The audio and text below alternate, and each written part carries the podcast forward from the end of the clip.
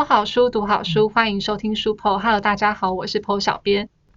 呃，我们今天介绍的这本书呢，是二月二十四号即将再次出版的《山城画宗》。然后我们也邀请到作者本人来亲自为我们朗读这本书，欢迎一桥。呃，剖小编、剖剖的听众朋友，你们好。一桥念自己的书，你有什么样的一个感想？嗯，感觉还蛮奇妙的。怎么说？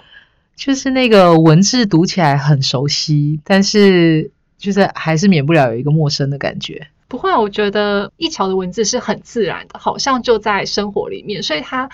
听起来、念起来都是让人家很舒服的感觉。其实，在念的过程当中，因为我的其实因为我早期开始写作的时候没有什么经验，所以我都是拿就是身边的人来做。呃，一个范本，所以其实我会模仿他们讲话的口气。然后刚刚在朗读的时候，好像当年写作的那个情绪又回来了，然后这些人又回来了。这本书一小说是刚开始写作的时候的作品，可是对我们当年在看到这本书的时候，觉得它是一本非常成熟的作品。这本书呢，也是二零一一年两岸文学 PK 大赛的首奖，我到现在还印象深刻，因为。当年在评审或就是在看这本作品的时候，真的非常容易就进入了你架构的那个世界。对我们评审来说，真的是一种非常愉快的经验，真的真的。哦，谢谢，我都不晓得当年 你们评审之间发生什么事了。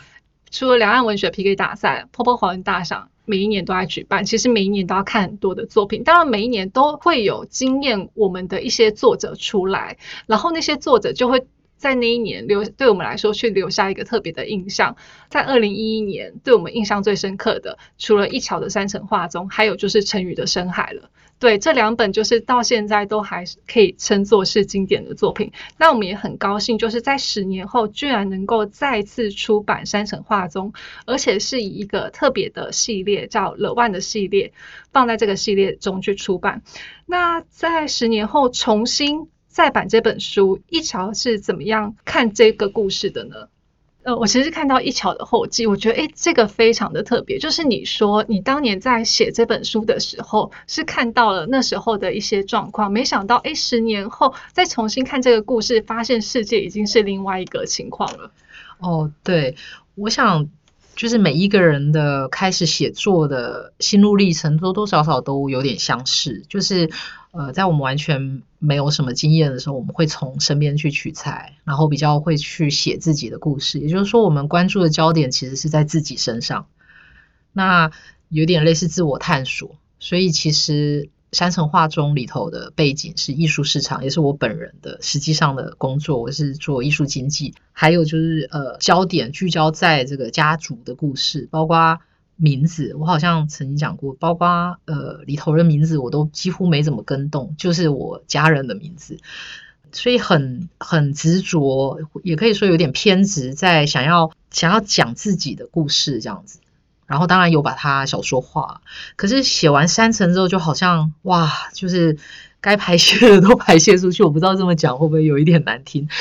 那之后就松了一口气，松了一口气之后呢，我觉得人。在创作的时候，不论是做艺术创作、音乐创作，或者是文字创作，其实都是一个慢慢从自己走向世界的这个过程。那这个世界不是只有空间上的世界，是还有他人，我们身边的人。也就是说，我的关注焦点不再是我这个人，不再是我的成长经验、我的我的生活背景，而是我身边的这些人。那我突然发现，好像开了一个大门，我好像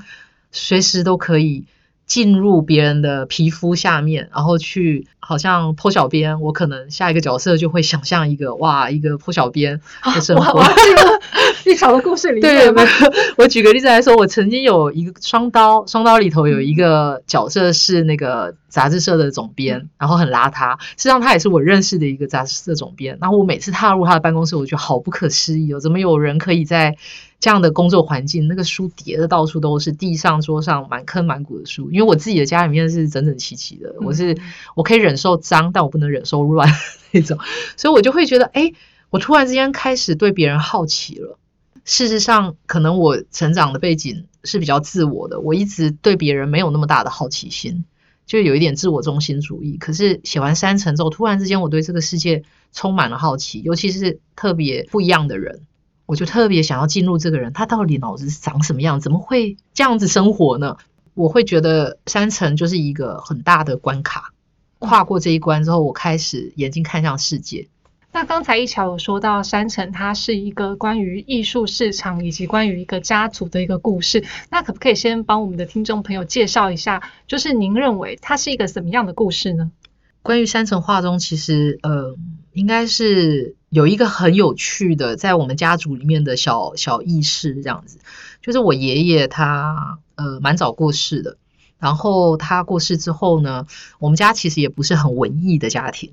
大概我我们的父子辈都是比较呃日日本教育那种，所以他们比较不太会去表达他们的情感。可我爷爷过世之后，我就从他的遗物里面找到了一本红皮的小小笔记本，很小，大概就巴掌大这样子。然后我在翻的时候，事实上跟小说里面写的呢有一点不太一样，是它里面其实是用汉字用中文写的。但是我第一个意外的发现是我爷爷字原来那么漂亮，好工整哦，他每一个日期。旁边确实有写说今年有多少，它有什么呃冬谷啊，就是一年有两两根嘛，然后他会说啊多少钱，多少呃收割了多少，然后收获了多少，卖多少钱，呃下面其实记的都是家庭的流水账，譬如说啊老大现今年上小学，然后怎样怎样，然后老二买了一台脚踏车多少钱，然后一直记录到他的所有孩子都成年进入社会，找到什么工作，生了孙子，但是那一个小笔记本。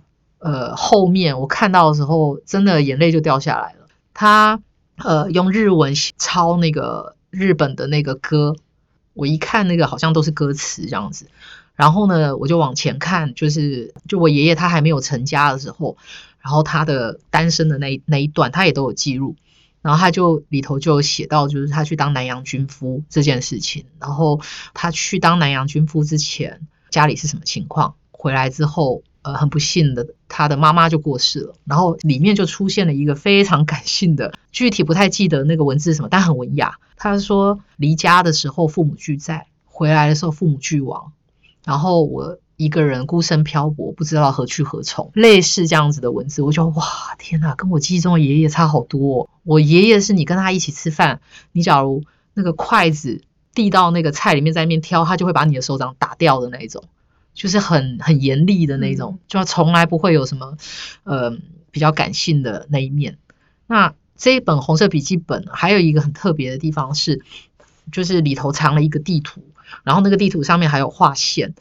然后他就会记录他当年是譬如说基隆港上的船，然后去了南洋，然后在哪里哪里，然后当军夫，然后之后是从哪一个港回到台湾这样子。那这件事情对他来说。就我觉得他是属于我没有活过的那个时代，就是改朝换代，就是从日剧然后到民国，大概是是这样子。山城画中的故事就是从这个红皮笔记本开始的，所以我其实看到这个红皮笔记本的时候，我就有一个想法，是有一天我只要能够写小说的话，我想要写我爷爷这个时代的故事，我想要写这个家族，就是一个男人他怎么样，就是一点一滴把他的家族建立起来，然后。就是怎么样去面临这个改朝换代的这样的一个心路历程。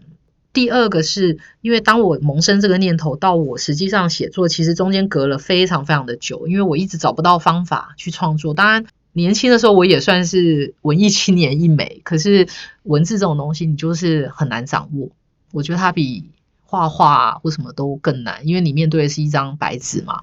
后来等到我开始人生进入另外一个阶段，就是我毕业之后我在画廊工作，然后到离开画廊，面临一个小小的工作的空窗期。那我其实最熟悉的还是艺术市场。那我就萌生了一个想法啊，反正有时间了，我就想把自己的就是家族的故事，我的工作。那还有一个就是我那个时候不自觉的会去思考，就是我到底该何去何从。因为一直都是有工作嘛，那突然之间搬了家，从那个时候是从巴黎搬到里昂，然后身边又没有我家人，又没有工作，所以我到底该何去何从呢？所以这些东西我就想把它全部砸在一起，就想要从我的家庭、工作和我身为一个女性那我也大可以待在家里面当家庭主妇啊。我那个时候生活确实很像家庭主妇，每天时间到，哦，我先生快要回来了，我就准备好要煮饭，然后固定时间去买菜。就是身为女性的角色，我是不是要继续这样子生活下去？好像也可以，有一点挣扎吧，有一点思考了，不要说挣扎。这个故事就开始慢慢又回到我的脑子里面。哦，我是不是可以把当年的这个点子，从爷爷的这个红皮笔记本这一本，然后开始写，然后加入一些艺术的东西，然后因为我爸爸他很很很会画画，他小的时候好像还得那个什么县的美术展啊，干嘛？所以我的美术很糟糕，因为我从小到大我美术作业都是我爸爸帮我做的。好吧，只要 只要老师派工作，他就迫不及待。今天 这个礼拜工作是什么？所以我就想说，哎，好像可以把这个艺术的东西带进我家族里面。然后大概慢慢这样想。可是我开始写的时候，我记得山城，我一开始写是写的很糟糕的。第一版好像是呃李淑萍就妈妈呃回到钟爱珍大学的时候，然后带着她去学校干嘛的。然后钟爱珍就是很不满什么的，anyway 就是写的不是很好。然后我发现我没有办法掌握文字这个东西。后来我就想，因为那个时候在国外嘛，所以也没有什么跟国内的出版社或者是文艺圈有什么接触，我就在网络上搜寻，然后就想，那要不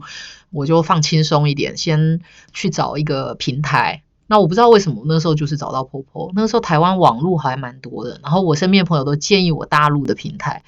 可是后来我不知道为什么就选定 POPO，然后我我这个人还蛮执着的，就是因为我我不想当我决定一件事情，我不想复杂化，所以我就想哦，就遇遇上了 POPO。那个时候 POPO 好像第二年而已，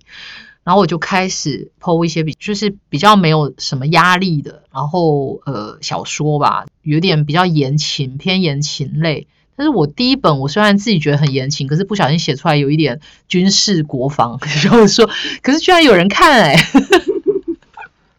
蓝魔危机嘛，对，蓝魔危机，对。然后我就觉得哇，这就是呃很神奇，然后有人互动那种感觉还蛮特别的。然后所以就边玩边写，然后边交朋友，然后就这样子写了蓝魔危机、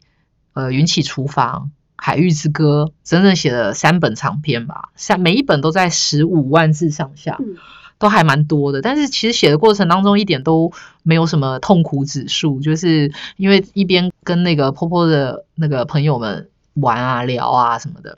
然后到大概《海域之歌》吧，就是因为《海域之歌》人物特别的多，现在还在婆婆的网站上。我这一本我有点不好意思，是我那时候不太会那个定价，所以我把它定的非常的贵，所以我觉得对买海域的。朋友很不好意思，但是所有海域那边订购的钱，其实我也都拿去买别的书，所以 又回馈，又回馈到出版社了。所以到山城，我自己觉得准备好写山城，尤其云起，因为云起跟网友的互动特别的多，然后我就会觉得哇，就是为什么网友的那个情绪啊、感受啊，跟我预设的都差不多，是不是我可以开始用文字稍微操控一点？呃，我可以达到我预期的效果。那我那时候就觉得，哎，好像准备好了。但要写三层的时候，我还是非常的紧张。所以我有一个，就是我只要给你们看到我的字数表，你们一定会。我名字叫我那个档案名字叫字数表，但事实上里面是巨细靡，就是每一章主要情节是什么。然后呢，要爆的点是什么？要埋的梗是什么？到第几章才会爆这个之前两章埋的梗？然后呃，想要带给这个读者的情绪是什么？全部很清楚，大概字数多少？然后我还会有一个控制表，就是啊，实际上写成的数字多少？我下一张还要补多少字？我我觉得这个非常的好，因为其实我们很多刚开始学习创作的创作者，他不知道要怎么样去控制他的一个起承转合。嗯，我觉得一桥的。这个方法是一个非常非常好的方法。对，写写三层就是这样的方法。其实一般的作者啦，可能会写一个人物的侧写啦，就是这个人他的设定、年龄，然后什么什么。三层也有，但是我发现很快我就控制不了这些人物了。所以事实上，你回去看我字数表里有一栏是那个人物的那个设定。事实上，很快大概到第二章就都脱离那个东西。但是字数表是我是亦步亦趋跟着他。那还有山城，因为它横跨三个世代，所以年份非常重要。呃哪一年发生什么事，这个时候这个人多少岁。哦，这个非常重要。然后还有一个，我现在还还有保持这个习惯，就是时序时间。因为山城的这个故事发生的时间很短，就在短短的几个月，嗯大概是在春天哦左右这样子，所以那个时间也很重要。我不知道为什么我那时候特别 care 这个，就是春天我就不会写到他是要穿什么外套什么，因为可能不不知道怎么写作吧，所以都会用这些比较死的、比较笨的方法去强迫自己记忆这样子。那后来发现这个方法是有用的，嗯就是呃，三层是我那个字数表控制的最精细的，几乎每一个细节都是有受到控制这样去写。但是事后再回头看，很多人给我的反应是，三层是一打开就放不下来，会一路看到底。对那这个我觉得跟那个时候的写作方式有很大的差别，但是这样的写作方式是一种很大的消耗，因为我那个时候写三层的时候，简直就是走火入魔。就是早上我现在去上班九点，我开始呃端着咖啡在书桌前面一直写，写到五点，他快要回来，我就赶快去煮饭这样子。然后晚上有的时候睡不着，试过几次爬起来写，那一天晚上我就没办法睡了，所以就又要控制自己不能够晚上写稿子。就像公务员这样子，所以它其实是一个很大的消耗。我简直没有办法出去跟人家社交，没有办法去做其他的事情。后来我就很少采用这种方法，对自己太消耗。其实直到现在，因为我现在写作方式跟山城呃那个时期相差非常的大，但是基本上呃我都会让一个故事在脑子里面酝酿很久，那个久呢是以年来计算的，可能是一年、两年、三年这样子。然后我开始觉得啊，这个角色、这个人我观察够了，可以写了，可以用了，这个时候再写。所以一来，我想写的这个人我本来就熟悉，他已经在我脑子里面活了一段时间了。然后二来，我在写的时候，帮当我把它带入那个情节跟我设定的那个背景的时候，我的经验啊，一直到最近的这一本。就是寻找冬天的你，嗯。都差不多到第，因为我的我的书都稍微比较厚重一点，都 大概在十五万到二十万字之间，我觉得都差不多在六到八万字，这些人物就会火起来了，嗯，他就会有自己的想法，所以我后来基本上我也不太去设定所谓的人物表这样子，但当然基本的年龄这个东西我。当然不会搞错啦，但是呃，这个人物他的本身的个性是什么？这个我后来就比较不不去设定了。回到山城画中的写作的初衷，嗯，当然还有就是说，因为我那个时候人住在国外嘛，所以其实很想家，很就是算是呃有一点思乡吧。其实也很奇怪，我想念的其实不是我的故乡云林，我想念的是我的高中。就是度过的那个城市是嘉义，所以我就一直很想念嘉义的东西，不知道为什么，可能跟青春记忆有点关系。然后我高中的时候是那个编辑社的主编嘛，然后我记得我那时候有主编一个陈晨波的专栏，嗯，那个时候陈晨波还没有那么红啊，所以就是在那个嘉义的。文化中心有陈晨波的展，然后我们去采访的时候，那个文化中心主任就非常热情，就提供了非常多的那个作品的照片、彩色照片，因为那时候还没有数位的嘛。嗯、然后我们就拎着这些照片去那个印刷厂，因为那个时候我们都还是手工贴稿，小友可能有经历过那个时候 是要就是玩稿纸，然后有格子要切。我那时候就是这样子带这些照片，然后我记得我们在。印刷厂度过好几个晚上，然后都是跟陈晨波的作品啊、照片去相处。所以当我在想念嘉义的时候，不知道为什么我想念的其实是带有一点陈晨波画的他笔下的那个嘉义的风景。呃，山城既然设定要有，就是跟我的工作，那我工作其实就是艺术，那我就把它带进来。然后我就想要有一个艺术家，所以其实读者，我觉得 Popo 的读者水准也非常的高，很快在连载的时候就猜出是不是陈晨波，因为书里的名字叫赵波嘛。那我是觉得有一点不好意思是，呃，就是里头有一点类似小三的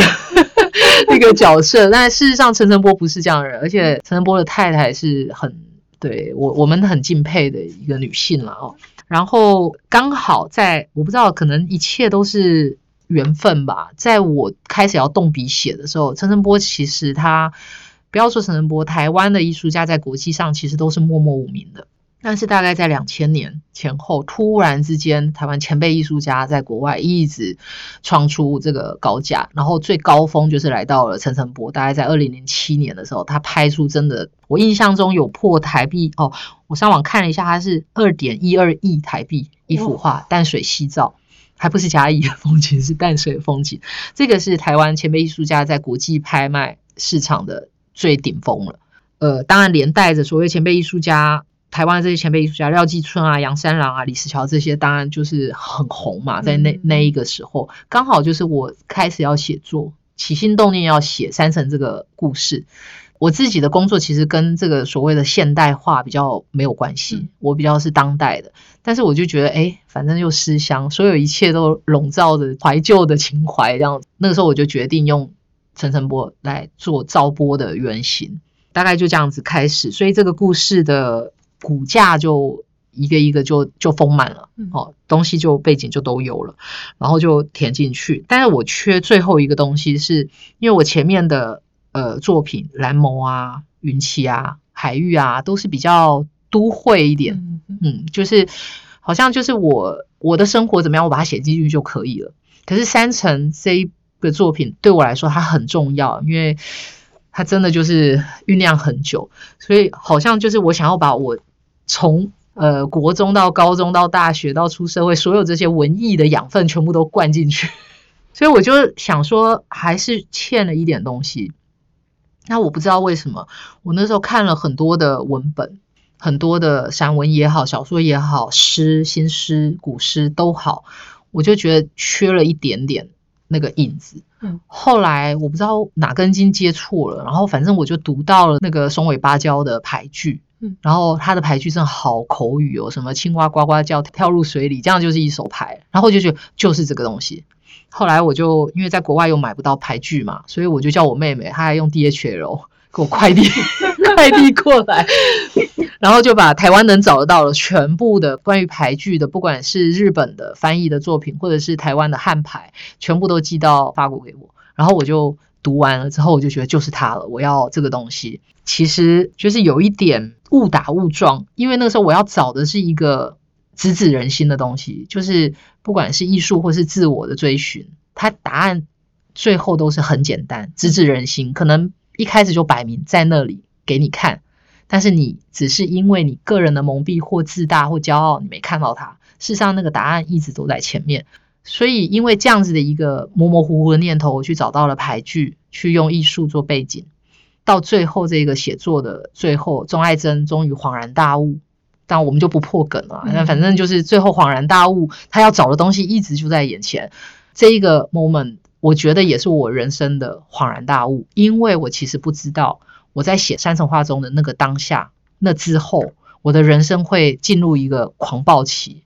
其实我觉得山城画中这个写作有点像在帮我事先准备，譬如说里头的呃江城男主角。江城他是会做禅的，会去点香的，这东西在我写作当下是都没有的。然后他会赤脚呃走路，就是一个完全嗯我没有办法驾驭这个角色，因为里面所有人物只有只有江城是虚构的。但我不知道为什么我要那么写，可能是在读松尾芭蕉的牌句的时候，让我觉得必须要这样写，我就按照这个牌句把它拟人化，变成了江城这样的一个，有时候有一点。懒散、慵懒，然后有时候又非常锐利，这样的一个人。那他的生活习惯，这些都是我在写作当下我都没有接触过，我也没接触过蚕啊，没接触过 香啊，没接触过什么东西。可是，在山城出版了以后，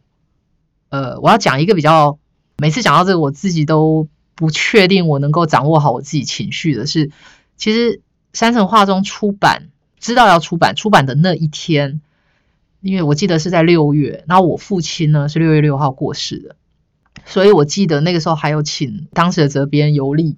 把书寄到我们老家。事实上寄到我们老家，我们老家那个时候是灵堂。记得就是最后一个晚上，他有一个仪式叫什么我忘了，反正就是要烧，我们就把那个大马路围了围了一大半，然后要烧那个金子，我就把三层一页一页撕了，然后就烧到那个里头。所以我爸爸其实他他没有看过三层。画中这本书，刚好他过世，然后山城出版，是同一件事情嗯。山城画中的得奖，那个时候。当然，你们都很会保密嘛，也没有说我得了第几名，只有说一直不断的写信要求我回来。那我想说，我怎么可能为了一个一个颁奖典礼回来？对啊，所以我就一直说不可能。结果就在好像你们锲而不舍邀了好几次，然后呢，就在那个当下，我妈突然打电话跟我说奶奶过世了。哦，那那就一定得回来。然后回来的时候，我其实当然那个时候心情也不太想去那个颁奖典礼，但是是我妈就又跟我讲说，哎，搞不好你那个时候写《三层化妆》不是时常打电话回来访问你、采访你奶奶嘛？我就问她说，那个时候学校老师大概一个月多少钱啊？然后那个时候收稻谷都差不多卖多少钱啊？都是一直采访我奶奶这样子。我妈就说，搞不好你奶奶会希望你去领奖的。我说我都不知道有没有得奖，他就说没关系去吧。所以我觉得写三层画中对我来说很特别，嗯虽然我没有太大的想要把它写成什么什么大作这样子，都还是很抒情、很言情的作品。可是它就好像无形中在替我为后来几年的人生去做准备，准备了我奶奶的过世，甚至准备后来我父亲的过世，然后准备我开始慢慢的，因为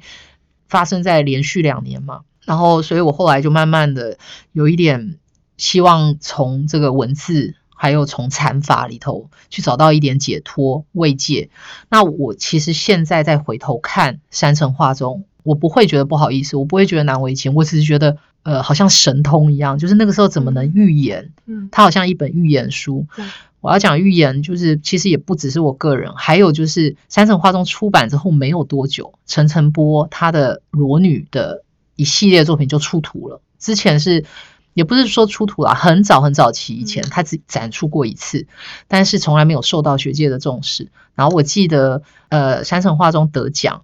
还没有出版，这中间突然之间，台湾就讲起了陈澄波这个艺术家。然后我记得在北美馆还做了一个展览，有一个房间嗯专门放了陈澄波的那个裸女的作品。当然，那时候北美馆宣传是说啊，这个裸女的画作好像出土了，干嘛？就是呃，终于再度面世啊什么的。那其实我在写赵波的时候，裸女这些完全都是我编造的，我杜撰的，因为大家熟悉的都是陈澄波的风景画。我不知道为什么，那这个也是很奇妙的一件事情，大概跟陈澄波真的从年轻到到现在就是很有缘吧。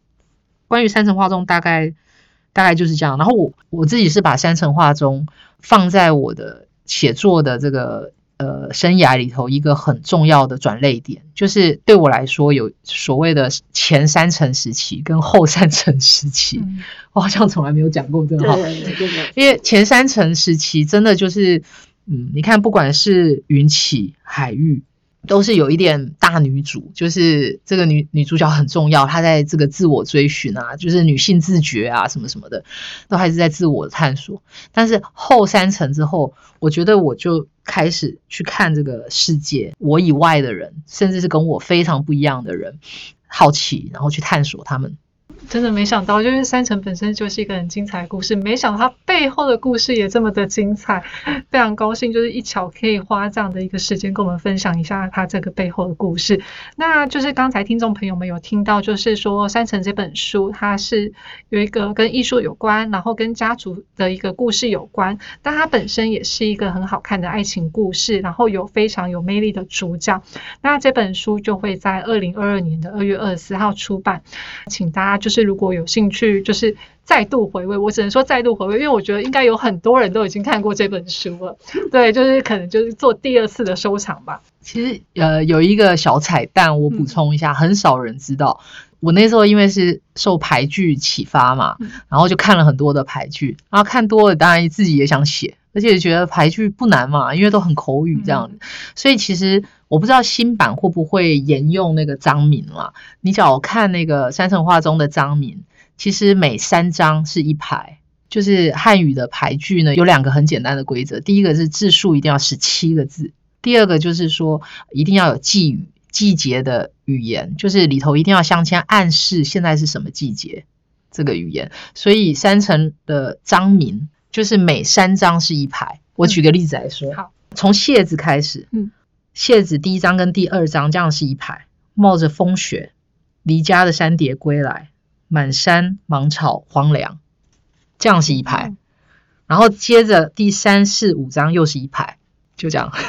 就一个小彩蛋，没有人知道。哦，这个秘密我藏了十年。这是个巧思，这个十年的巧思。好，那就是谢谢一桥跟我们分享了这么多。那我们接下来还会就是有一桥的那个精彩的访谈，会聊到更多就是关于一桥的创作比较精彩的生活方面，他的工作是什么样的呢？然后他又如何把他的生活融入到他的一个创作之中？然后如果有兴趣的听众朋友，请一定要继续准时收听《书破多好书》，我们下期再见，拜拜。